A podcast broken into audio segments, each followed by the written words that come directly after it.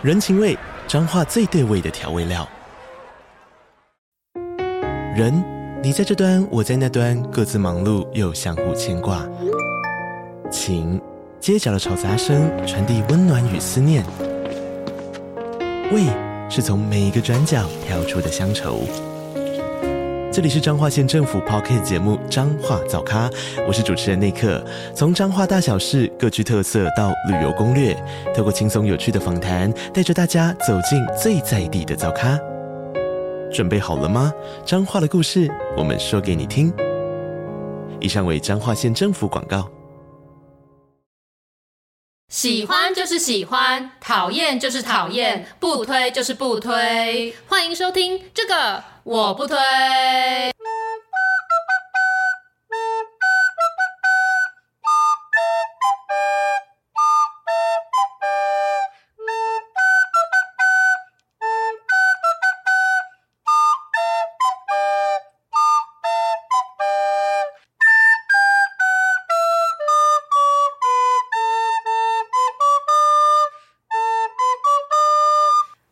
忘记了。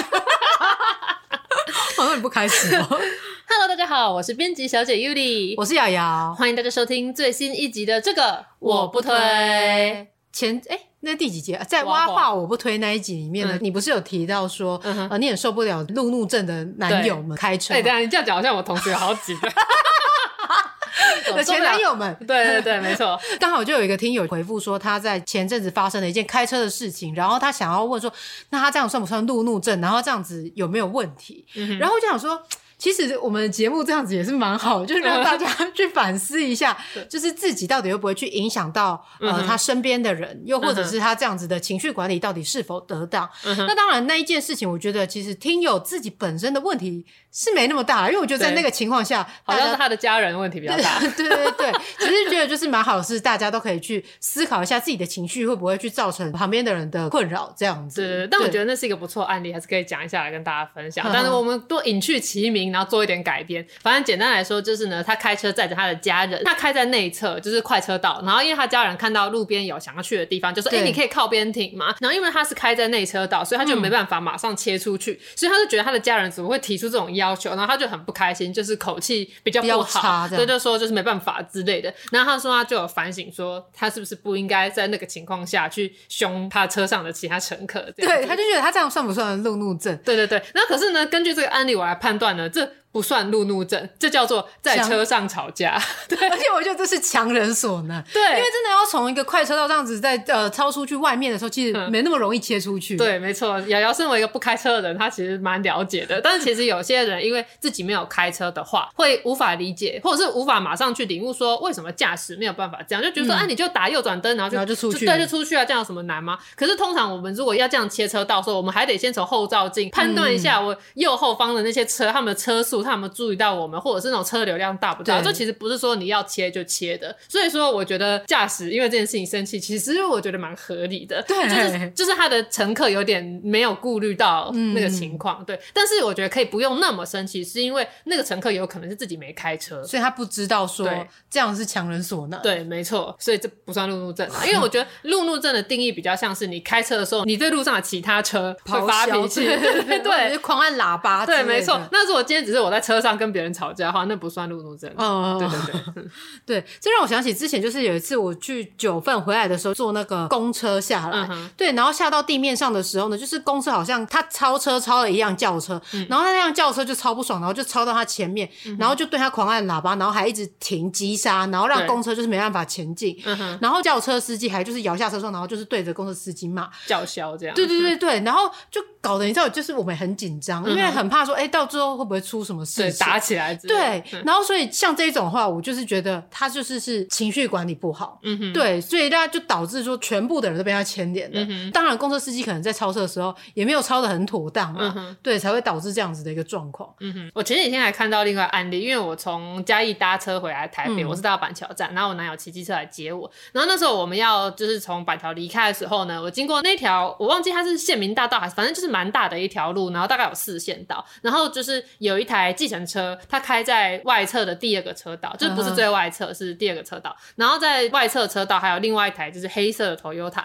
那那个时候计程车是在比较前面一点的，就他们可能车尾的地方比较接近，然后 Toyota 在后面这样子。嗯、那时候路边就有人路拦，就是要拦那台计程车，所以那台计程车它就是打了右转灯，然后就是有点加快要切到那个黑色 Toyota 里面去载那一群客人。那黑色 Toyota 马上就大按喇叭，然后他就是马上加速去，就有点像是去堵住那个计程车，就不让他切这个车道，然后就叭很大一声，然后计程车也只能刹车，然后那个黑色 Toyota 又继续往前，这样，所以就是他不让。后来再往前，他到三十公尺的时候，就有个右转车道了。那台 Toyota 要右转之前，他的左边那一侧又有另外一台白色的车也要右转，可是他那台白色的车，我猜应该是因为路不熟，他就是没有及时切到右转道，所以他就放慢了他的车速，准备要就是切过去，他才能右转。然后那台黑色 Toyota 他又不让，就对方都已经慢下来打灯了，然后他明明距离还有一段一小段，可是他就是马上要大按喇叭，然后又加速冲过去。嗯、然后我们在旁边都会觉得说，是有必要这样吗？对啊，对，是说可能说黑色 Toyota 真的超级赶时间，可是他就是一连这样挡了两台车，而且我觉得那两台车没有到很夸张，说就是都已经到了那个白色格线的地方，还硬要切出去。那、嗯、我就是都会想说，有必要这样吗？对、啊，就有点想说你挡我路，挡我者死的那种感觉。对我其实是比较不喜欢像这样子的情况。嗯，而且就算他再怎么赶，他好像在赶投胎一样，再赶也是七天之后才可以回回到家。对，就是你有差那三十秒，你让一下别的车吗？就几秒钟而已，然后你在那边扒，然后让整个气氛都不佳。对，而且他扒超大声的，而且我觉得旁边所有的机车驾驶也都转过去看。对，而且我觉得这样子很有可能会让那个开车的人吓到，就是其他开车的，因为原本可能没事，然后就吓到，然后方向盘就转了一下。对对对，就如果是我身台黑色的 Toyota，我遇到以上这两个情况，我都一定会让。就首先这个计程车司机，你知道很多人因为对计程车司机印象比较不好，觉得他们都横冲直撞什么，所以就是看到他们反而会故意不让。可是我。我会想说，感觉计程车司机出来讨生活很不容易啊，难得有一组客人路拦，因为现在很少人在路拦了，大家都，而且大家都 APP 叫车啊。我有没有路拦是什么意思？哦、有这样子哦？有啊，路边拦车。对，然后我就会就会有一种觉得，我就让一下嘛，就当做我今天就日行一善的感觉，嗯、想说这样不好嘛？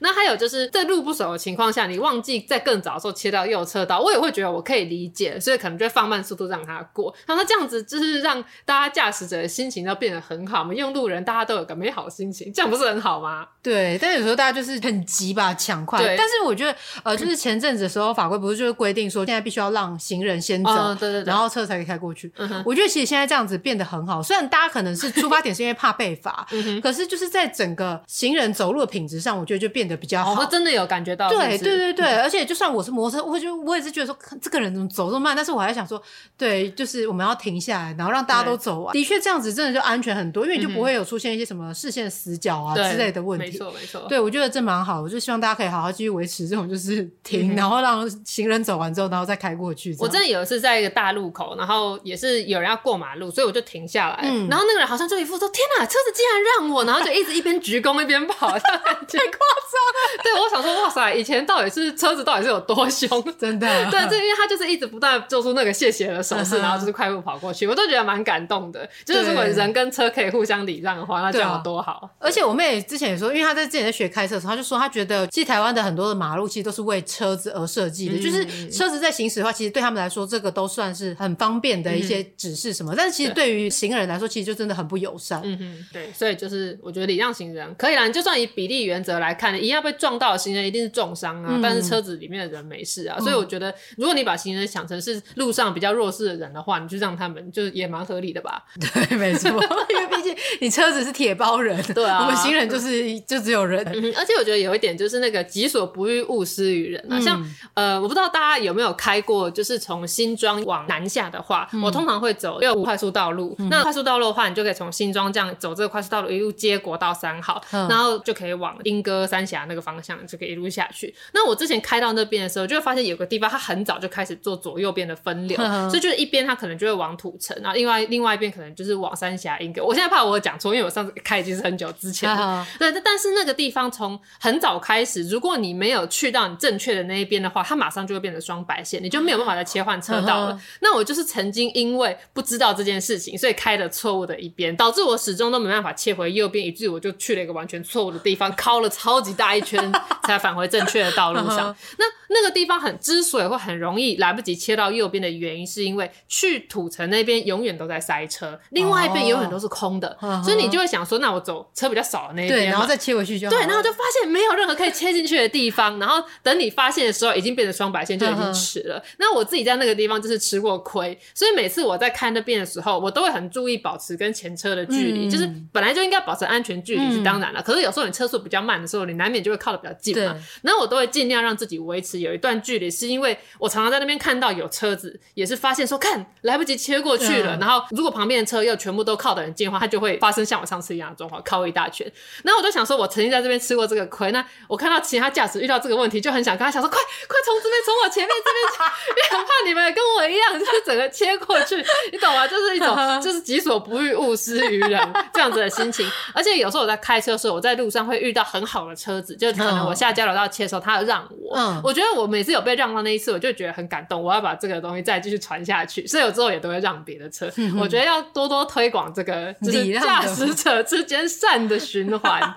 对，而且我常常觉得，如果我那天一直遇到这样子的驾驶的话，我那天的路况都非常的好。对，对，其实有时候可能会导致塞车，反而是因为大家都在那边抢快，所以才对。大家不要抢快，然后不要一直切来切去，就是你开好那一道，你就维持那个，除非说前面真的太慢，你再切就好了。嗯、那其实就是从你刚刚讲的，以及就是我平时每次坐你的车的这个感受下来，嗯、就是可以感觉出来，你开车就是非常的温文有礼。就是我不懂你这个好脾气是如何养成的，因为其实你蛮少在。大众面前就是真正的发脾气或动怒的，因为像我也很少，应该也是没有看过说你真的什么大不爽，对，大生气这样之类的状况。好，所以我就想说这一集可以跟大家讲一下这个情绪管理的东西。那。嗯，因为我觉得情绪管理这个话题，感觉也蛮常在我不退的社群里面出现的，对，所以可以来跟大家聊聊。但是呢，我觉得，因为我也不是什么专业咨商师，或者是我也不敢说什么我脾气真的超好之类的，嗯、活菩萨之类，也不是。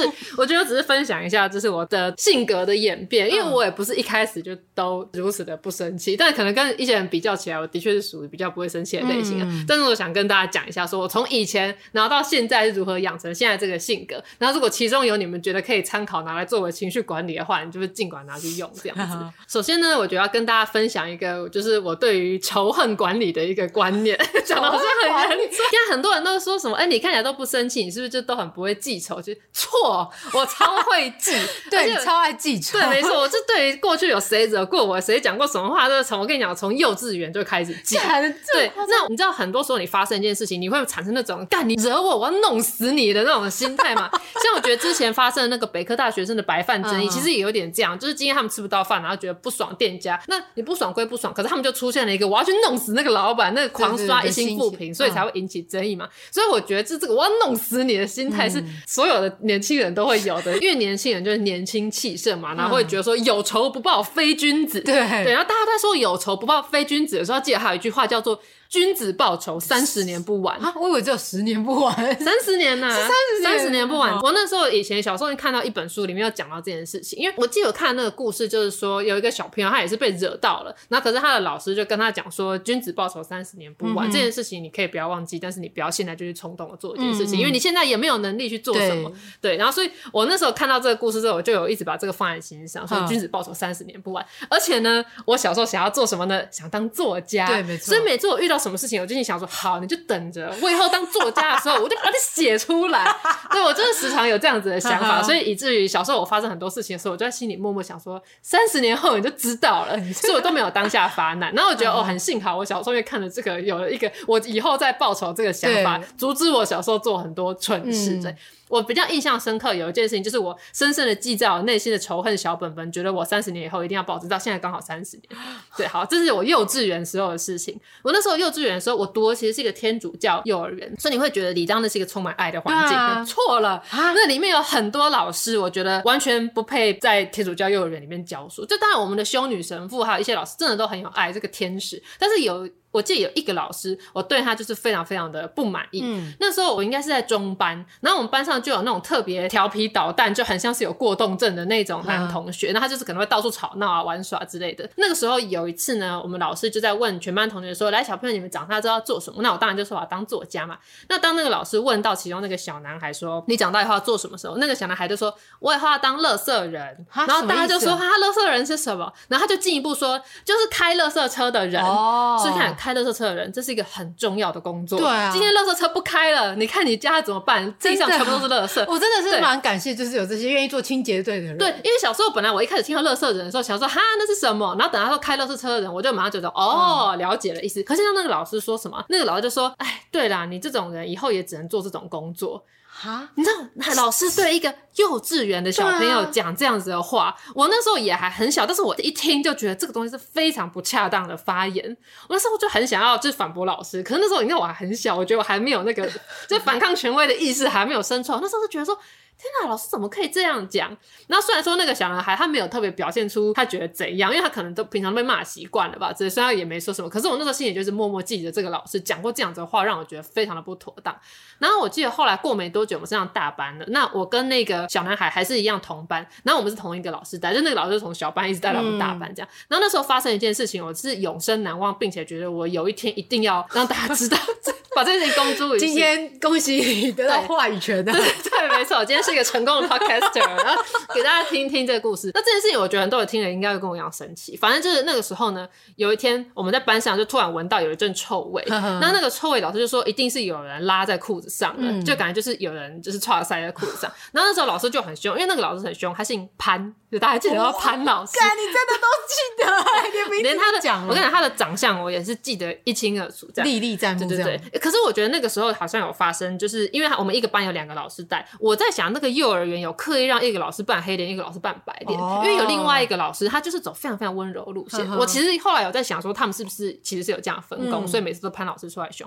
反正那个时候就是班上出现那个臭味，然后老师就说是谁拉在裤子上了，然后自己站起来。然后都没有人站起来，哎，谁会承认自己很丢脸？对，谁会承认？然后老师就开始一个一个下去，就叫每个人站起来，然后就检查，每个人站着检查，然后终于检查到是那个小男生，然后他就是不敢讲话，就站着。然后老师靠近检查，他说：“就是你，你为什么不承认？”然后他就哭了，那没什么。那因为超丢脸。对，那你知道那个老师做了一件什么事情吗？老师当着全班的面，直接把他的裤子扯下来。我靠！所以他就站在全班的正中间，然后他屁股上就全部都是屎，然后他就很过，他站在中间，然后那老师就说：“是你，你还不承认？你看，就是你，你还不承认这样子。”然后那时候我真的是有被。震撼教育到？他说：“天哪，我的幼稚园老师竟然会这样子对待我们班的一个普通的同学。”然后这个老师就站在那边羞辱他一顿之后，就叫他自己去厕所，就是清干净这样子。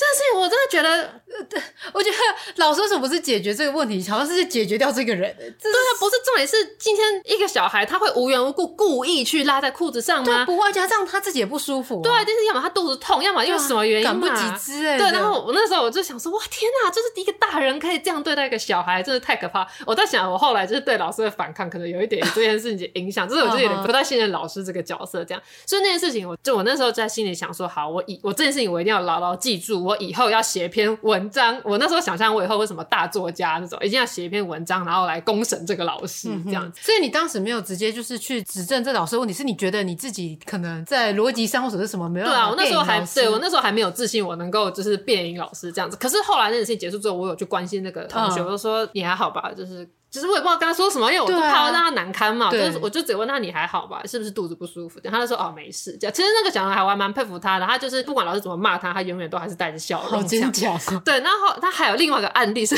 我刚刚才想到同一个老师，靠那个应该是中班的时候，那个时候班上有一个女生，然后我记得我跟她好像还蛮好，但我忘记她的名字。然后我现在也还记得那时候的情况，就是那个同学他一直跟老师说他有点不舒服，想吐，这样老师就说你想吐就赶快去垃圾桶吐。然后可是他又就是说哦好没有，就是他也吐不出来。所以他就坐着，然后可是他就一直不断的举手跟老师说他想吐，然后老师就很生气的说。你这样一直吵班上，你现在就是坐在垃圾桶旁边，就有点像说，因为他想吐，嗯、然后他跟老师反映，可是他却被去罚坐在垃圾桶旁边，就那是一个处罚，老师罚他、欸。那后来就是过了一阵子，他就是终于真的吐了，然后就吐在垃圾桶里面。可是我觉得那个老师给我的感觉就好像你在班上身体不舒服是一件错的事情，对。然后你不能跟老师讲，因为老师会嫌你吵，因为你说我想吐，又不是我现在马上就会吐出来，他可能就是反胃不舒服嘛。嗯、所以那时候我觉得那个老师真的是很有问题。对啊，然后这件事情我就一直记到现在。他真的不大适合做一个幼教老师哎。对啊，因为我觉得这样会影响到小孩的未来发展。对，然后我现在也常常会想说，那个小男孩现在不知道怎么样，他真的有成为他想要的，就是垃圾车的司机吗？哎，垃圾车司机其实是要考试的吧？公务员嘛，对不对？对，清洁队员。对，我就时常在思考这件事情，不晓得他后来怎么样了。对，但就是像这种事情，我就会记很久，就想说我未来有一天一定要处理这件事情。对，所以就是情绪管理的第一个要诀。君子报仇，三十年不晚。这个要诀，的确，对对对，我不是跟你说不能生气，因为我觉得很多人会误会情绪管理就是你不能生气，你不可以有情绪。对，但是我觉得这是错误的，而且人根本不可能没有情绪。对，啊、对，除非你什么额叶被切掉，还是怎样？是吗？额叶被切掉是会没有情绪，对不对？没有，好像是看不知道是切哪个地方，因为他管的那个是不一样的。哦、对对对，好，电影看太多了，反正总的好。然后第二个事情，我要教大家一个叫做“公山小靠背”啊，什么意思？这个我之前在社群上面有，因为我其实压着这个内容想。说我之后要讲一集，但是我上在社群上，因为大家在讨论就是关于跟家人冲突这件事情，所以我就忍不住先讲了。但我现在可以给大家一个更完整的论述，就是好，我先打个预防针哦。我在这里没有要说我爸妈不好，然后我现在也已经完全可以理解小时候爸妈骂我的原因是什么。所以如果有听友呢，是我妈的学生、我妈的朋友、我爸的学生、我爸的朋友等等任何相关的人，就是请你们不要去跟他们讲好吗？不要曲解我说的话。好，总之在这整个成长过程中，我因为在小时候就已经习得了君子报仇，三十年不晚的事情。呵呵，那但是呢，你知道大部分人，呃，智商师都会说，几乎所有问题百分之九十九都是原生家庭的问题嘛。对，的确。对，所以你在整个成长的过程，你跟你的家人交手的经过，所以难免就会遇到一些那种情绪控制不住的事情。嗯、那我可以讲我的案例，就是我的案例，其实我好像很常讲，就是我是全家唯一一个没有读台大的人，听好几百次。对，所以简单来说，就是我的课业成绩和我的各方面的发展都不符我爸妈，尤其是我爸的预期，这就导致我在我青少年时期，就 teenager 的时候，就特别容易跟爸妈吵架。嗯、那有时候就吵起来，其实也就是会硬碰硬嘛，就是例如说爸爸叫你不要这样，你就是硬要去，对对对。然后爸爸问说考的怎么样，就故意是不是考得很烂啦之类的，或者什么我就不读书了。我最后还曾经跟我爸说什么我不读大学这样子，怎么对？然后就大吵。那就为了成绩这件事，因为。依照我父母的就是学历，你就想说，我们这么聪明的家长，怎么会教出一个读书读这么烂的小孩？嗯、但其实我也不是说真的很笨还是怎样，就是你懂吧？我只是没有对，就是一个比较相较性的感觉，就只是没有那么喜欢读书这样。所以我那时候走的方法就是，好，我就是不在乎你们说什么，然后或者是我就跟你们硬碰硬。嗯、那同样遇到这样子的情况，我觉得我妹。我非常的佩服她，我可以先讲我妹的方法给你们参考。我妹是有一个非常强大的意志力。今天如果说瑶瑶的意志力是钢铁般的意志力，我妹的意志力呢，就是钛合金的意志力。那个在去看铁达尼号最后爆掉的那个潜水艇，如果是用我妹的意志去打造的话，他们已经绕一圈回来了，没事。那我妹厉害的点是什么？就是像。我跟我妹读一样严格的国中，就金华国中，升学国中。她还遇到一个超级严格的老师，那个严格是说，就是你如果迟到一分钟，可能就是罚你去刷一块地这样子。那像如果是我遇到这种老师，我就想说，好，老师，那我今天先刷五块地，我这礼拜我就迟到，就我就会故意跟老师讲，然后就去挑衅老师讲，或者什么迟到什么罚款一百块，我就会说，哎，这边五百块给你，对对对，就是我就会走这种路线。可你知道，我妹她的厉害的点就是，她知道老师这样子是想要找学生麻烦，她就完美到让老师完全挑不出她任何的毛病，但这也要她有能力啊，所以我就说她的意志力很坚强啊。所以我妹国中三年，她的全班每个同学都已经刷过地板，就只有她一次都没有刷过。她就是有办法自律和控制自己，到他完全不被挑出任何的毛病。呵呵就包括像我爸他们常常就是在，例如说要求我们的课业嘛，他就常常会讲说，是如果你们考上台大的话，那你之后要干嘛就随便你这样。那像我走的路线就是说，好，我不要把这个放在心上，我就是做我自己，然后他们骂我就当耳边风这样。但我妹的做法就是，好，我就做到每个堵住你们的嘴，让你们没话讲。所以我妹真的是意志力非常的坚强，就她真的就是这样一步一步就是考上台大什么。但我爸爸真的完全挑不出他任何毛病哦。所以后来我妹要做什么东西，他们真的也是就是没办法没有办法说她什么，因为她就很好嘛。对，所以你看，同样的父母会养出这种性格截然不同的小孩。但是我要讲的是，就是说，虽然说不定是因为你妹妹就看着你这样子那么常被骂，就想说哦，我不想要跟姐姐一样。对，我也觉得是这样，就是她我妹不懂为什么我常常会自己要往那个炮口上去撞这样。可是因为这是一个反叛的性格嘛，对。好，那这整个就是我的求学，例如说国中、高中、大学整个过程之中，我都是不断的在跟我爸吵架。嗯、那个是吵到我爸都还去跟他朋友说，我跟我女儿的关系已经降到了冰点。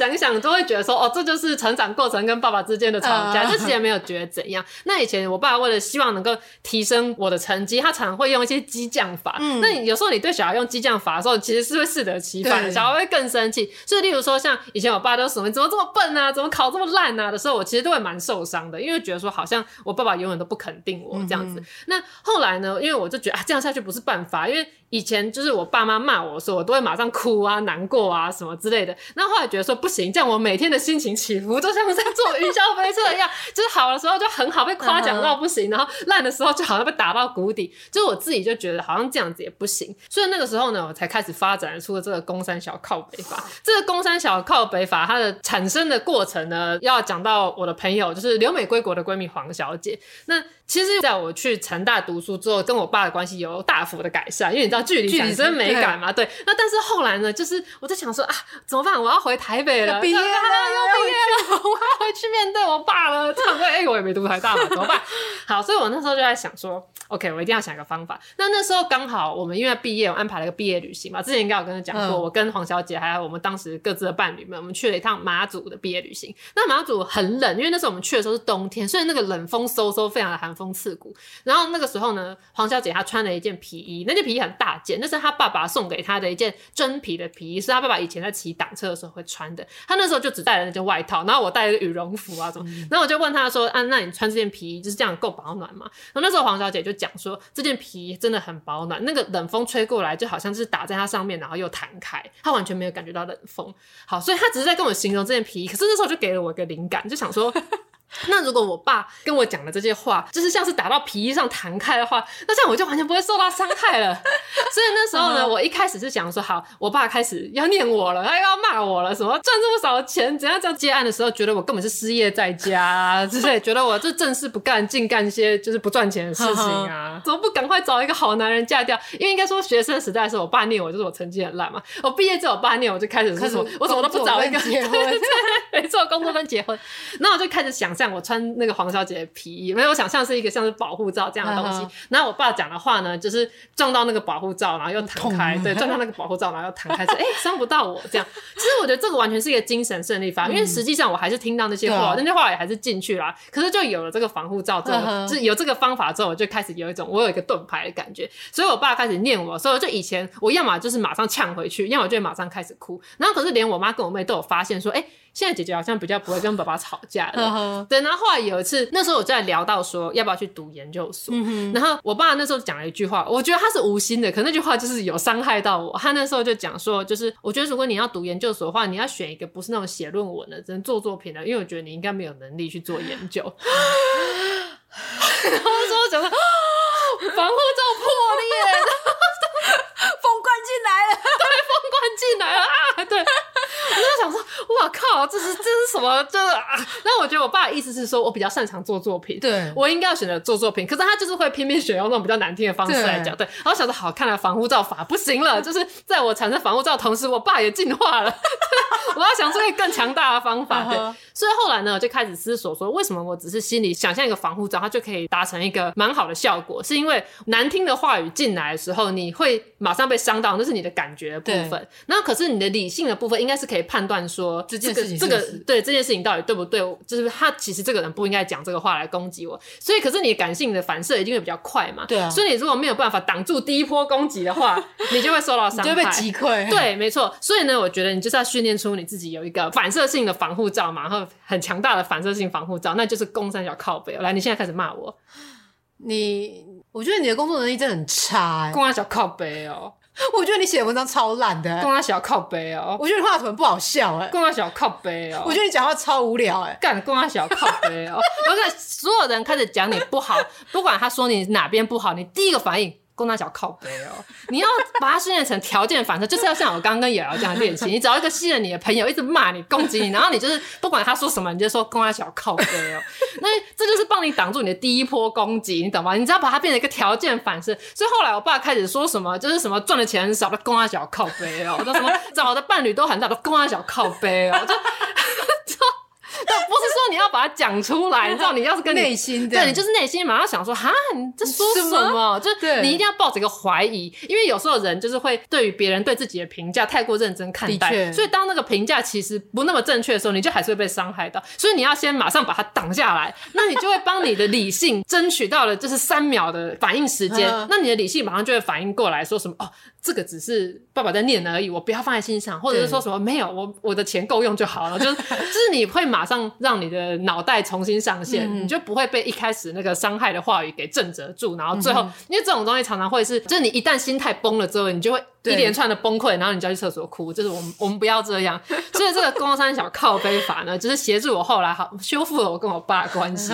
那当然这个。公三小靠背法是一个比较治标的方法，因为就是你们已经开始吵架了，然后你才发生这个状态。那我觉得最治本的方法呢，就是要转念。像到后来呢，我跟我妹还有我爸，我们最常在争执的就是到底要不要结婚这件事情。哦，对，对对对，这件事情老实说，我觉得应该是整个一个世代差异，因为在他们那个年代觉得最后你一定要结婚，在我们这时代觉得我们可以选择要结不解。嗯、那总之，我常常跟我爸跟我妹，我们三个人就是在为这件事情辩一番争辩，这样。对，而且我觉得就是爸妈他们的观念都会觉得说，要看到女儿有一个归宿之后才可以代。表说他们的责任完成了，嗯、对对，其实他们都是出自于一个关心的点，我觉得对，没错，他们是从关心这个出发点然后再说的，对，这就是这个事情的关键，就是在我比较年轻的时候，就二十几岁的时候，会觉得说，为什么会有这样子的想法？为什么我的父母这么食古不化，有这样的经验？嗯、那可是后来我就开始想说，他们都已经五六十岁了，在他们过去这五六十年的生涯里，在他们自己的生涯里面。这个世界就是这样运作的，的，就是男大当婚，女大当嫁。嗯、那现在就是他，我他开始烦恼女儿的婚姻，只是这几年的事情，他不可能在这几年内就改变他过去四五十年的这个传统的。对，的确。对，我后来想说。去改变他们不是我应该要负的责任，所以你就是理解说什么好，他们过去已经这么长一段时间都是这样了，所以现在你要他们一时去接受本来就很困难，所以后来我就想说，好了，那我就不要再为了这件事情生气了，因为它是一个我没办法去改变的事情，你不可能去改变别人，但是你可以改变自己。那就是想说，好，每次我爸开始讲的时候，要么你开启防护罩，要么就使用公安小靠背法，这样，所以就是。尽量就不去吵架。那后来就是这件事情，因为三不五时就会出现在我们妇女的话题之中，直到。有件事情改变了这一切，就是前阵子的 Me Too 风波。然后因为有爆出很多人，他们都是有头有脸的人物，甚至有那种学界的啊，那种艺术家，或者是那种就反正是很有名望的人，然后竟然有做出这种事。然后因为我就有时候会贴 Me Too 的新闻，然后在我们的家庭群组里面就说什么，你看这个谁谁也爆了。然后我妹就会开始说什么，对啊，真的是这些男人，我们只是要他们不要乱摸，竟然也都做不到。嗯、以我们就开始在群组上面就是批评这些 Me Too 的加害人。对，那通常我们有时候讲那个激动处呢，就是我爸都会跳出来说什么，哎，也不是这样啊，就是不要以偏概全之类的。但是这件事情之后呢，我爸就是完全就是没有讲话，对，他再也不会说什么我们两姐妹对男性都非常有敌意或干嘛。仇男。对，因为那个这个 Me Too 一出来，真的是让大家就看到说，在你以为不会发生这些事情的人身上，真的有这么多案例。嗯、所以从此之后，我爸就再也没有说，就是你们要找个好男人结婚这样，因为他常常会觉得说，我们没有遇到好男人，是因为我们没有找对地方。嗯、例如说，他就说我应该要出国留学，然后就认识一些高知识分子，干嘛比较有机会遇到好男人。那这个 Me Too 之后，他也没有在讲这些嘞，因为你就发现，其实那些会去加害的人，他是藏在各个阶层人，没有说什么比较高知识分子就不会，也没有说只发生在蓝领阶级，就是都没有，是各行各业都可能会藏有这些可怕的人，真的。对，那当然还有一点是年纪啦，就是我爸从我们大学毕业之后就开始一直讲说，哎，赶快找个好对象结婚啊，不然会很烦恼这样。然后我们就是经过这么多年，看起来两姐妹都。有一次，我爸就是露出一副就是哎算了的表情，说好啦，就是觉得你们开心就好，放弃呀。对，因为他再怎么逼迫，再怎么苦口婆心的讲这件事情，就是你们还是不会改变啊。对，所以当我爸说，就是他放下我执，对对对，所以那个时候我就觉得说，天哪，我们这个长久以来的争吵，终于今天好像有点落幕的感觉。那但我爸还是有补上一句，说什么他只是不希望看我们两姐妹都孤老终生。所以你看，他出发点真的是好的，担心你们没人照顾。对，可是就是你看，我不需要再去跟他这样子那么硬碰硬去吵架。就其实说真的，这个有什么好吵的？就是没什么好吵的，因为。吵了，就吵完之后事情也还是这样。对，没错，所以我就说你没办法改变别人，你花心思去跟爸爸吵架，这个是完全没有用的。你不如就是好好跟他相处。如果今天他要念的话，你可能就转移话题啊之类的。对，对我也蛮会用转移话题法。那当然，这些的前提就是我的父母实质上他们都是蛮好、蛮开明的父母。嗯、我知道有些家庭是没办法用这个方式解决的，就是例如说会动手的家庭，那打一一三，或者是会情的的，对，会情的的，对这种的，就是我觉得只能第一个就是距离产生美感。就像我在就是国高中时期跟我爸真的吵到没办法之后，我去外地读大学，那就因为这件事情之后，我跟我爸关系就变得比较缓和了这样子。嗯、对，后面他就是有时候拿来酸我一两句啊，没读台大之类的。但就是都还好了，嗯。然后在大学的时候呢，其实我的修养到大学这段时间其实都还是蛮差的，就是我很容易就是什么意思？不是因为你之前跟我分享的事迹，我想说，哦，对，我可以看得出来。对，你知道我在大学性格刚烈。对，我在大学的时候，我觉得我的就是脾气有点不太好。就是我记得那时候有一一堂课，那堂课呢有一个北上的校外教学，我跟 B 小姐一起修，所以就是一个艺术史的课程。嗯、那所以大家就搭着游览车，然后到台北去嘛。因为那一班的人数并不多，所以那个游览车是有一些空位的。那那时候我上车的时候，我就是用我的水平，就是占了一个位置，这样。嗯、然后我们下去第一个景点，我记得是莺歌陶瓷博物馆。然后后来再上来的时候呢，因为我比较晚上了，就发现有另外一个别系的女生就坐在我那个位置上，嗯、然后我的水瓶放在旁边的杯架上面，我就跟她说：“这个是我的位置，那个是我的水瓶。”然后那个女生就说：“没有一定要坐原本的座位吧？”我因为这件事情就是超级生气，我那时候觉得说：“这是我的位置，你怎么可以坐了我的位置？”然后就为了这件事情，就是气到在我们成大那个时候，我们的我们的 BBS 站叫梦之大地，那我就在那个黑特版就发了一篇文，然后就是公审。看你很疯哎！我就说这件事情道理上，你看到别人的东西放在这边，你应该就要知道这个是有人坐的位置。那你坐了之后，那个原本位置的主人跟你讲，你竟然还用一副就是不在乎的态度。反正我就是打超长一边，就只是为了有人坐了我的游览车的座位。我现在那辆车也不是你的。对，我现在回头就想这件事情，就会觉得说。有必要吗？对啊，好疯哦！而且我那时候就打完那篇文之后，就还有下面有人就回文说什么，好像知道这是谁。对，就是就是，也就是说，我常常就是大发脾气，然后要发文公审这件事情，其实很多人都知道。对，那我以前真的就这样，或者是说，就我的朋友被他们的男朋友欺负，我也是会去骂那个男的啊。然后不是说发生说，哎，他们和好了，结果对，就是你自己。对，就是我常常就是会因为一点小事，然后就很生气，然后我就是觉得说，我是校刊社的，或者是我是中文系的，我就要用我锋利的笔尖来讨伐你们这些就是惹毛我的人。你知道这个，我觉得跟北科大学生要去刷一星复评，其实是一样的心态。真的，对，就是有人惹到我了，我就让不得好死，这样。而且你不是说三十年 复仇吗？怎么？对，因为我三，因为这已经是二十几年后，我的笔已经足够锋利了，所以可以开始复仇了。对，反正就是以前的修养，就是也是有点偏差。但但真的是到后来，你就会开始，你毕业了，你出社会了，你开始经历过很多事情，你会越来越感受到说，这世界上很多东西不是你能控制的。对，发现很多事情不可控，其实是有助于你去放过自己。就你要知道，说我能做的是这些，我不能做的是这些。那出了社会之后，你会遇到更多值得你生气和出差错。会让你有负面情绪的这件事情。那我记得我刚开始上班没多久，就是在我们那间公司，但是你还没进来的时候，有一次我书上就是有个地方印错了，然后我就大紧张，想说：“干，我死定了，完蛋了！”就是我死定了，因为我以前常会说我死定了，超常爱讲死定了。对，然后那时候我就跟总编说：“怎么办？我这个这边有错，可是已经送印了，来不及了之类。”然后就在那边很慌张的时候，我老板就是悠悠的说了一句说。这个没有什么好紧张的。我当总编辑当了十年，什么大风大浪没见过，你这只是小事。我那时候是想说，天哪，书印错了，老板你怎么看那么冷静？但后来想说。对，他当总编辑这么多年，他一定遇过很多更严重的事情，例如定价印错了啊，或者什么作者是骗人的。其实他根本不是弯生，像这类的事情。哎、欸，弯生那时候那段故事我真的很感动。我那时候读那书的时候，我真的是弯生回家嘛。对，对我整个都被感动了。我看，就一切都是骗局。对，没错。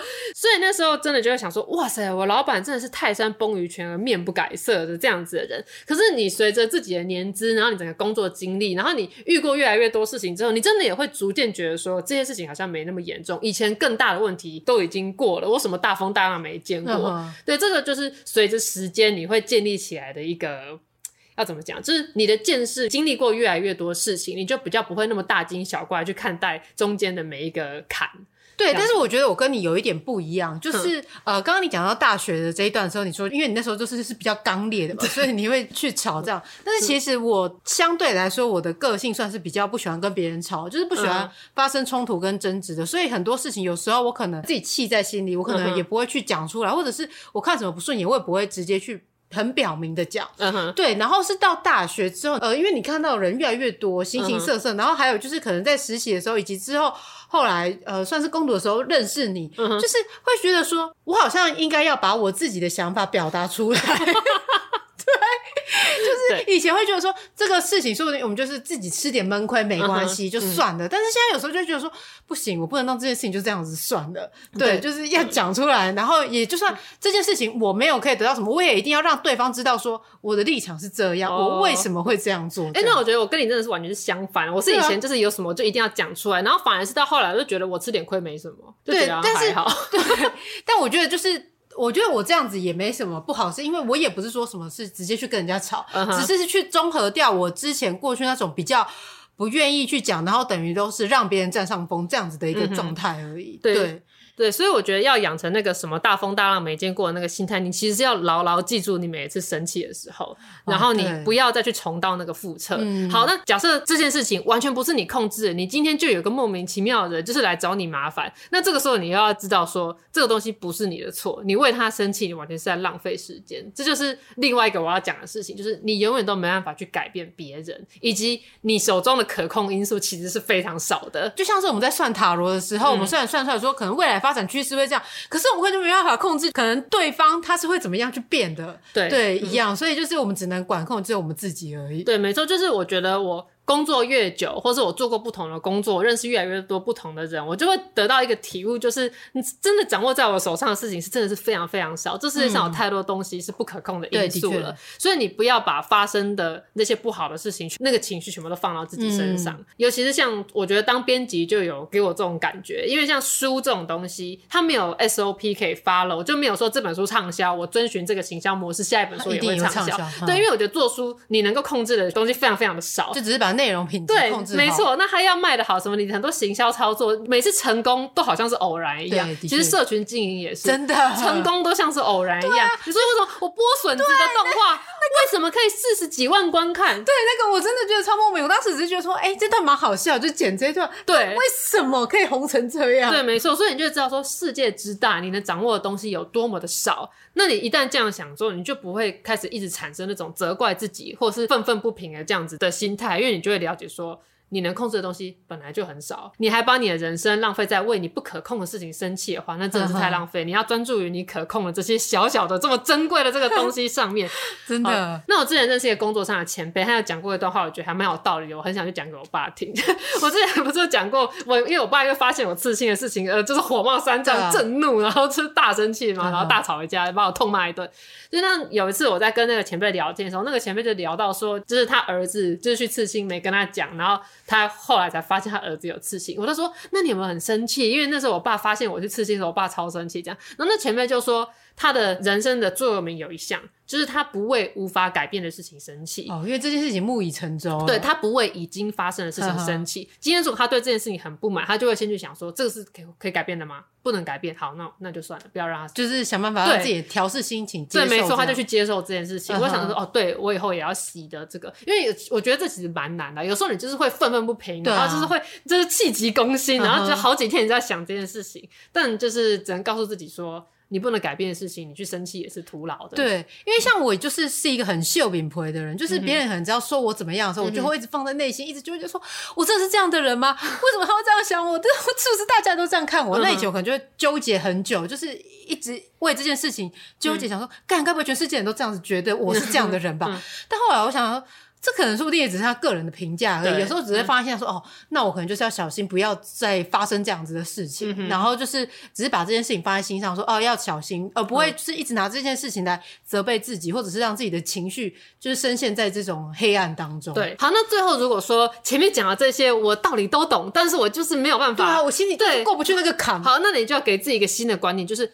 不生气是一个形象管理。我觉得我之前也有讲过嘛，我曾经有跟过一个总编辑嘛，他能力很好，然后在业界很有名。可是每次你只要跟其他人谈起这位总编辑的时候，大家对他只留下一个印象，就是他很爱生气。对，没错。对，就是这是一个形象管理。就算你现在如果很想要大骂，或是你很想要发文攻审，你就要想说。我要管理我的形象，我不想要最终大家开始谈论我的时候，对我只留下一个我很爱生气，我很爱公审别人，我很就是得理不饶人的这种形象。你一旦想到这件事情的时候，想说好好冷静冷静，我要维持我的好形象，我要维持我就是温和亲切的形象，我不要当一个就是爱生气的人。除非说你今天的人设跟馆长和黄国昌一样，就是以骂人作为他们的那个 政治标记的。那另当别论，但就像我，我不希望未来大家在谈论说有个叫 Yudi 的 podcaster，他就是动不动就是在骂人，就，就在生气，然后他很小气，然后很爱计较之类，就是我一点都不想要留给后人这样子的印象。所以有时候我在做一个决定，不管是要不要生气还是其他事情，我都会想说。五年后我会不会后悔这件事情？对，我都会像这样想。我五年后我还会觉得这是一个正确的选择吗？如果不的话，那我就不会这么做。对，的确，对。虽然我们刚才前面都在讲说，就是是不要生气跟一个情绪控管这一类，但是我觉得人难免真的是会有情绪，所以我们一样也必须要找到一个适当的情绪出口。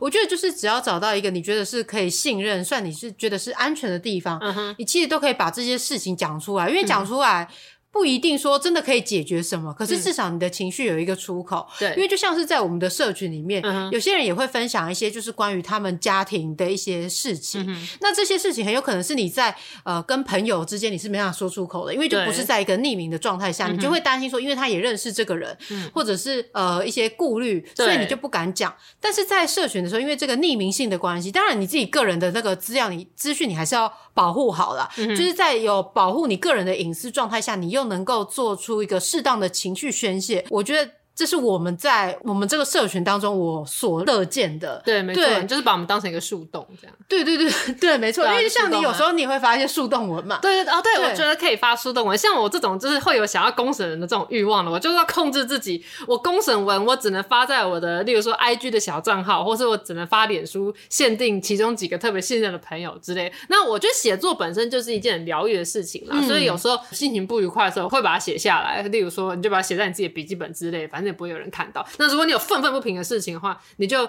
写一篇公审文，然后但是在发出的时候，你只发树洞，就是你只发给其中几个人看，或是你就用你的 IG 的离账号看。